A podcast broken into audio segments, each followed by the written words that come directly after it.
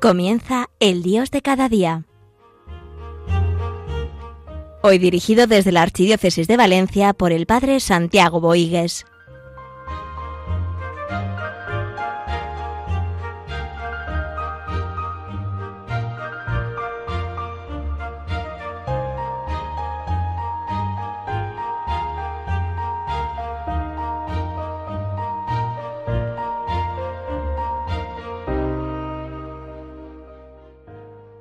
Iniciamos un nuevo programa del Dios de cada día para vivir en la presencia del Señor, como dice San Ignacio, para en todo alabar y servir a nuestro Señor.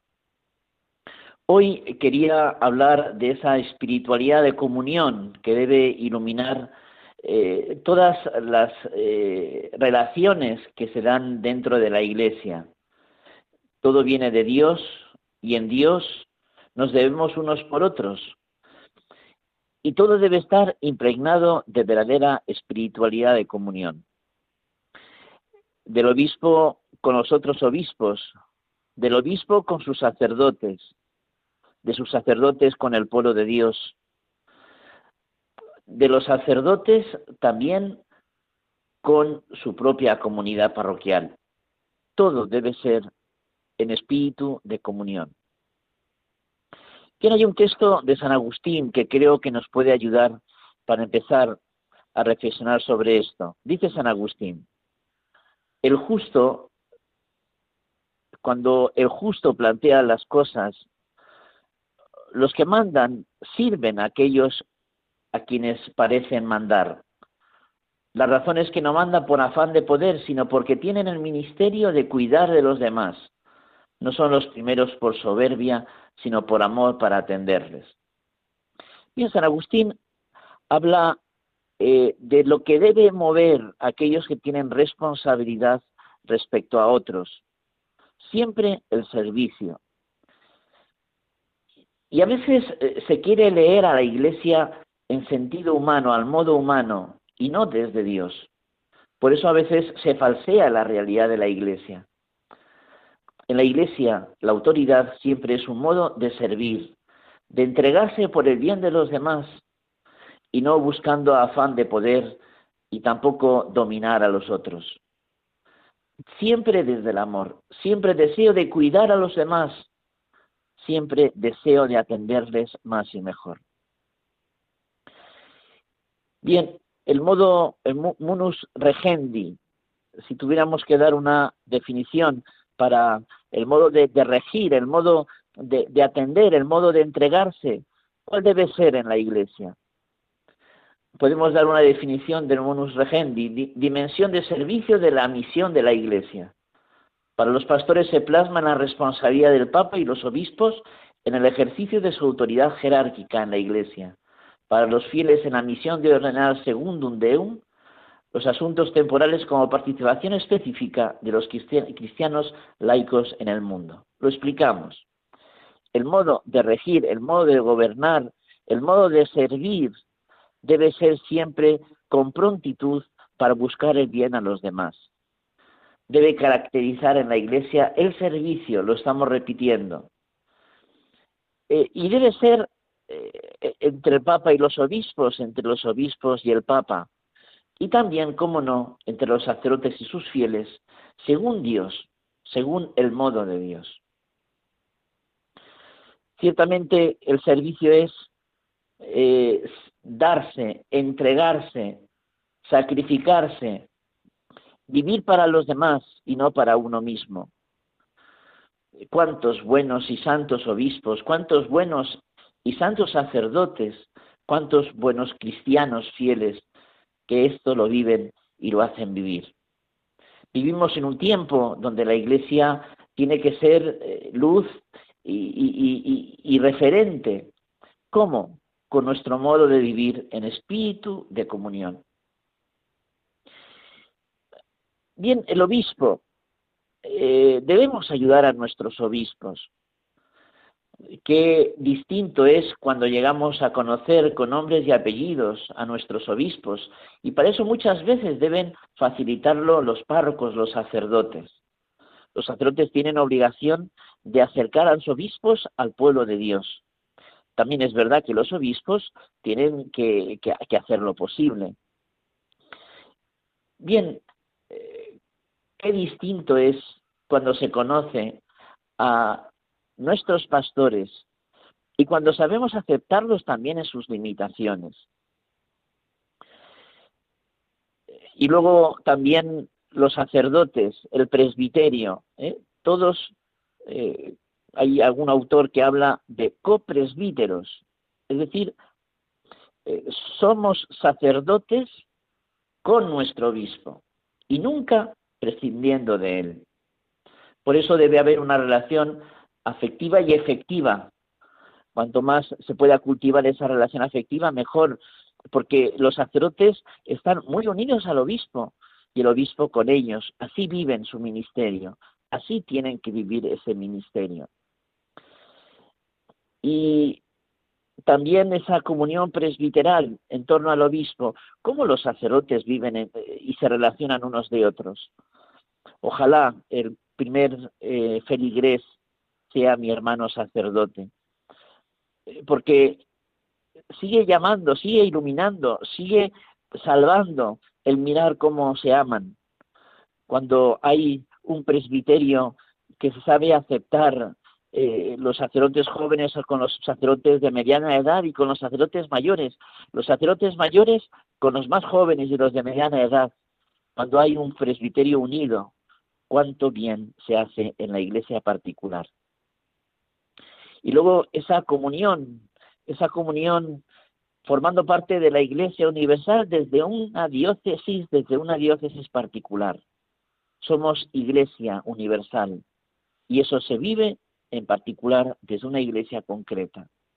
Saber aceptar esa historia de esa iglesia particular, conocer tan grandes cristianos que lo han habido y lo siguen habiendo, eh, tal vez en ese proceso de, de, renovación que siempre es necesario en cualquier iglesia diocesana, también a la iglesia universal, cuánto, qué bien, cómo se podría hacer yendo a esos ejemplos de tantos cristianos, de tantos sacerdotes y también obispos que han dado la vida al modo del Señor.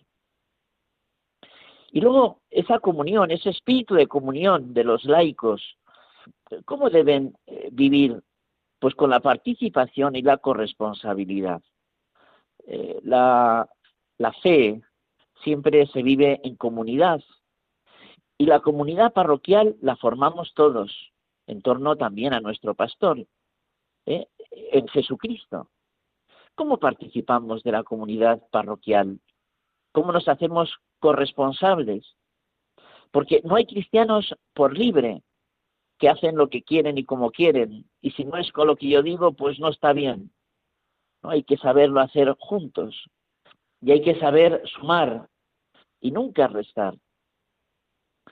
En la iglesia nos necesitamos todos y debe ser visibilización de esa comunión de los santos que vivimos.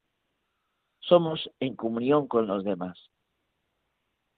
La iglesia es sacramento de comunión y no es obra humana, sobre todo es obra de Dios. Por eso hay que plantearlo todo también desde la Trinidad, al Padre, en el Hijo, por la acción del Espíritu Santo. Somos en el misterio trinitario de Dios, esa vida de unidad en la diversidad, somos uno en la diversidad o tendemos a esa uniformidad. La unidad en la diversidad siempre enriquece, la uniformidad siempre empobrece y siempre mata. La Iglesia es sino e instrumento de la salvación de Dios para los hombres, sino e instrumento de la salvación, esa vocación universal a la santidad. Todos estamos llamados a formar parte de la Iglesia y a experimentar y a vivir esa acción del amor de Dios en nuestras vidas. Esa comunión trinitaria eh, la vivimos en esa comunión eucarística de Dios con los hombres y de los hombres con Dios. Eh, ¿Cómo yo vivo la Eucaristía? Porque la Eucaristía nos va moldeando. ¿eh? ser Eucaristía, tomad y comed, tomad y beber. ¿Cuántas veces hemos hablado de esto? Eh, lo importante de, vivir la palabra de Dios en gracia. Y para eso hace falta la confesión. La confesión nos ayuda a vivir la Eucaristía, esa comunión eucarística. Y todo desde la palabra, la palabra de Dios. Debemos cuidar mucho esa, esa proclamación de la palabra. Y es la comunidad cristiana la que vive de la palabra de Dios. Por eso cuando se celebra la Eucaristía eh, debería parar todo tipo de pastoral, porque es la parroquia la que vive de lo que está aconteciendo en el templo. Eh, la palabra que actúa, que es viva y eficaz.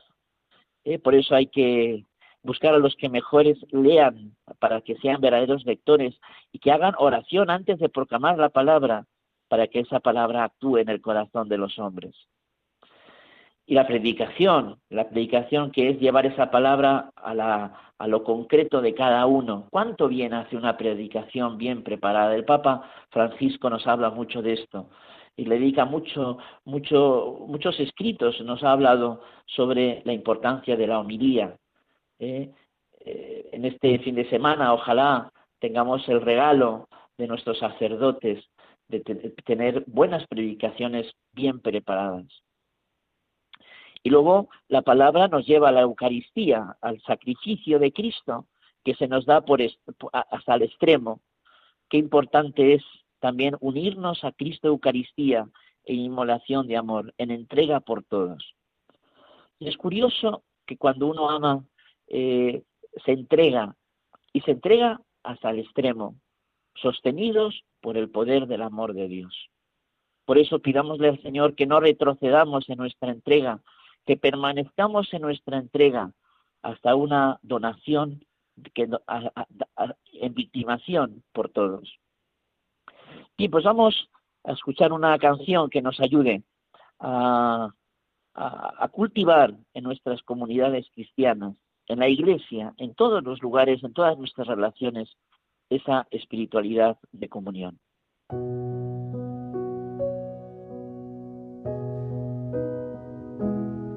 Señor, tú tienes palabras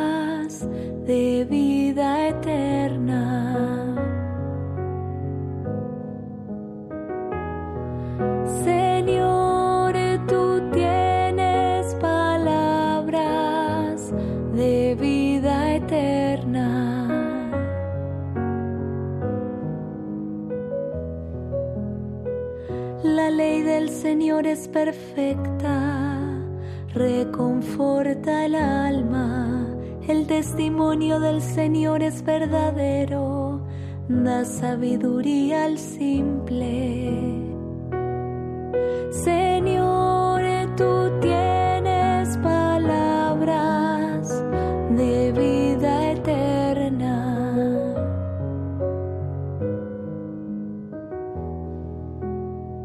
Los preceptos del Señor son rectos, alegran el corazón. Los mandamientos del Señor son claros, iluminan los ojos. Señor,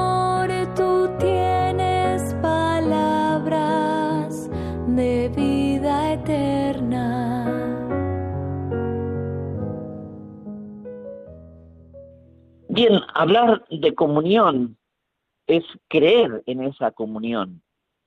Y a veces, eh, si vamos a la historia, eh, se ha pensado mucho en cómo hay que vivir entre los hombres eh, esa fraternidad o esa cercanía y, esa solidaridad. Y cuántas veces se ha acudido a nivel de reflexión en, en, esas ciudades, en esas polis griegas, así lo hacía Aristóteles. San Agustín, Santo Tomás, eh, Hugo San Víctor, Francisco de Vitoria y otros autores eh, acudían a esa cristiandad medieval, eh, esa, ese, esa sociedad cristiana, que a veces se habla mal del medioevo, y ciertamente el medioevo tenía cosas buenas, pero también cosas, cosas no del todo buenas, pero también cosas buenas. Era una sociedad cristiana y era una sociedad que también iluminaba y ayudaba. Bien, eh, la visión protestante también de, lo que es la Iglesia de una, una, una comunidad donde solo es la fe lo que lo sostiene. Y lo externo no es tan importante, lo externo se puede delegar a la autoridad, a la autoridad civil, separando lo interno y lo externo. Y nosotros no, no separamos lo interno y lo externo. Los católicos creemos en la santidad interior, pero también la santidad exterior. ¿eh? Y la Iglesia es, pero también está, llevada, está llamada a llevar lo que ella, ella es, que es el amor de Dios al mundo.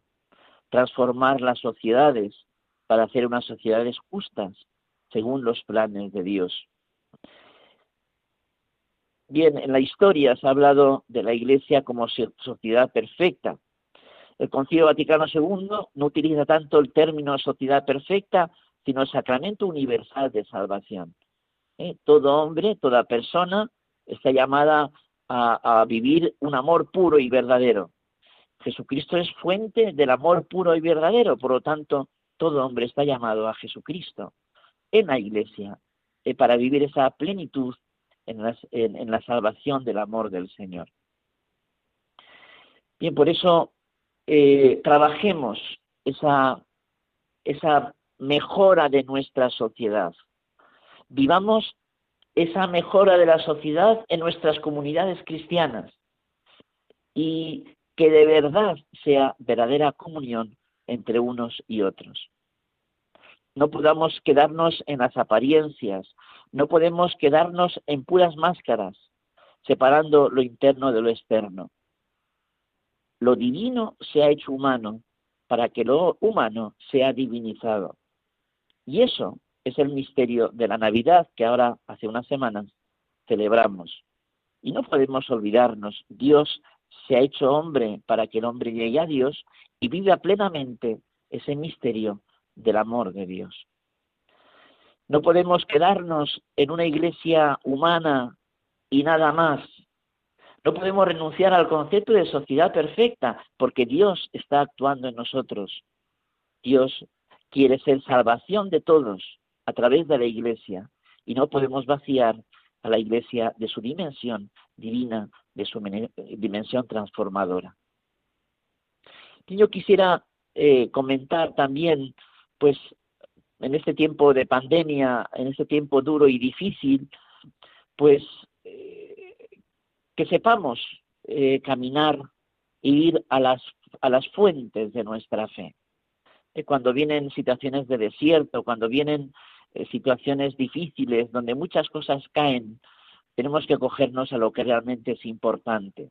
Ciertamente estamos en un tiempo de desierto, en un tiempo de pandemia, donde se nos cuestionan nuestras convicciones más profundas. Pero sepamos caminar en una situación de desierto.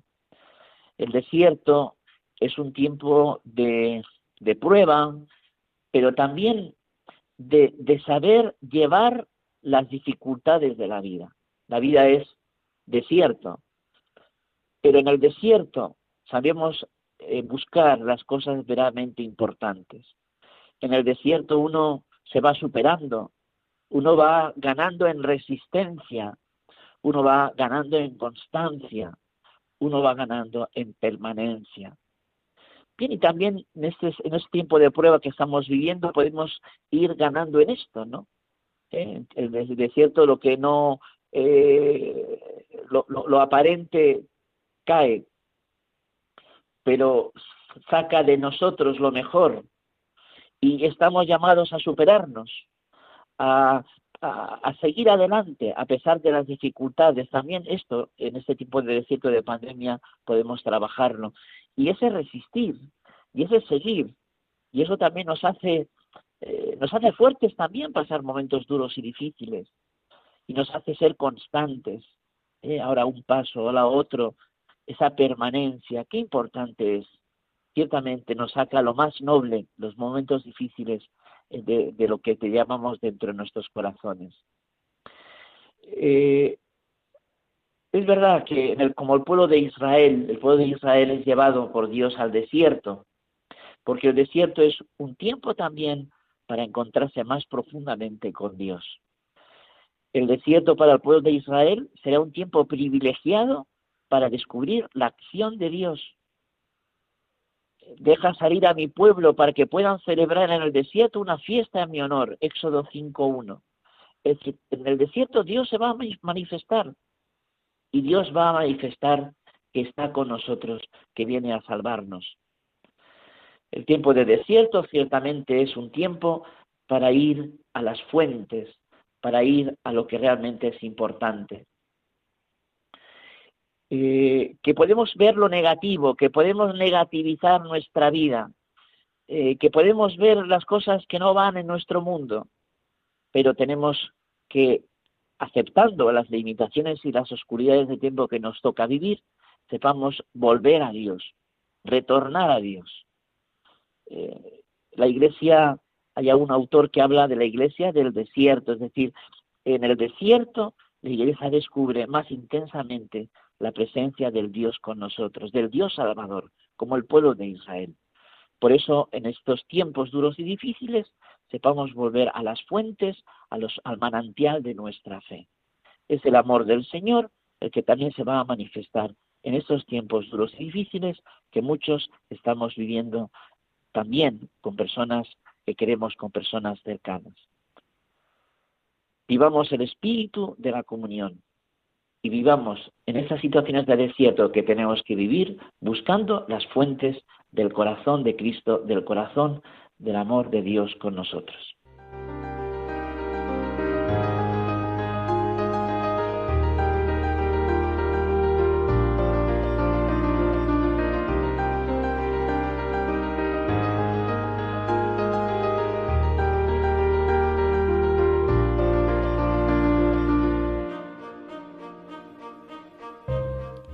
Concluye El Dios de cada día, hoy dirigido por el Padre Santiago Boigues desde la Archidiócesis de Valencia.